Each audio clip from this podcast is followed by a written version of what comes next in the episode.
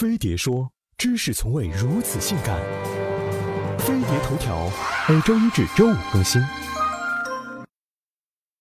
春天来了，一年一度的三幺五打假大会开幕。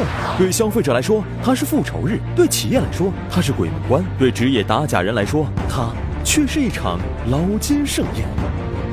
三幺五，职业打假人的捞金盛宴。对职业打假人来说，天天都是三幺五。他们常年混迹各大超市、商场，知假买假。有人说他们是寄生在商家身上的吸血鬼，也有人说他们是民间的打假斗士。一九九四年是中国职业打假人的元年，消费者权益保护法颁布，其中有一条规定，如果买到假货，退一赔一。打假界的鼻祖，当年二十二岁的王海乐坏了，疯狂游走北京各商场，五十天就获得了八千元的赔偿。无门槛，高收益，来钱快。巨大的诱惑让职业打假队伍迅速壮大。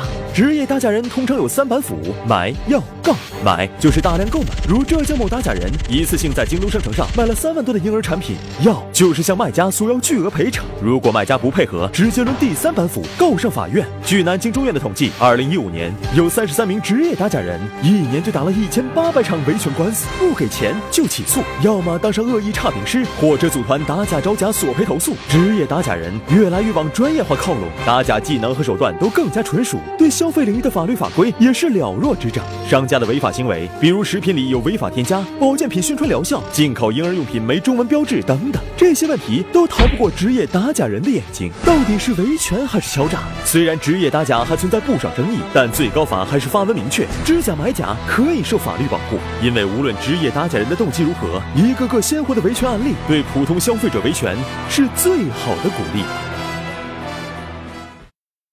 王海在他人赞助下成立了公司，除了购假索赔，还受雇于深受假货侵害的企业。王海称，二零一五年公司网购打假索赔入账四百多万元。刘殿林，刘殿林曾拜师王海。一九九八年四月，王海、刘殿林在秦皇岛等地的几十家药店卖了十万多元的假药，并将这些药店诉至法庭，媒体蜂拥而至，刘殿林迎来了扬名立万的机遇。一九九九年春节过后，刘殿林自立门户。现在正在海南过冬的刘殿林接受媒体采访时表示，现在代步车是两百多万元的保时捷，二零零四年入账两千万。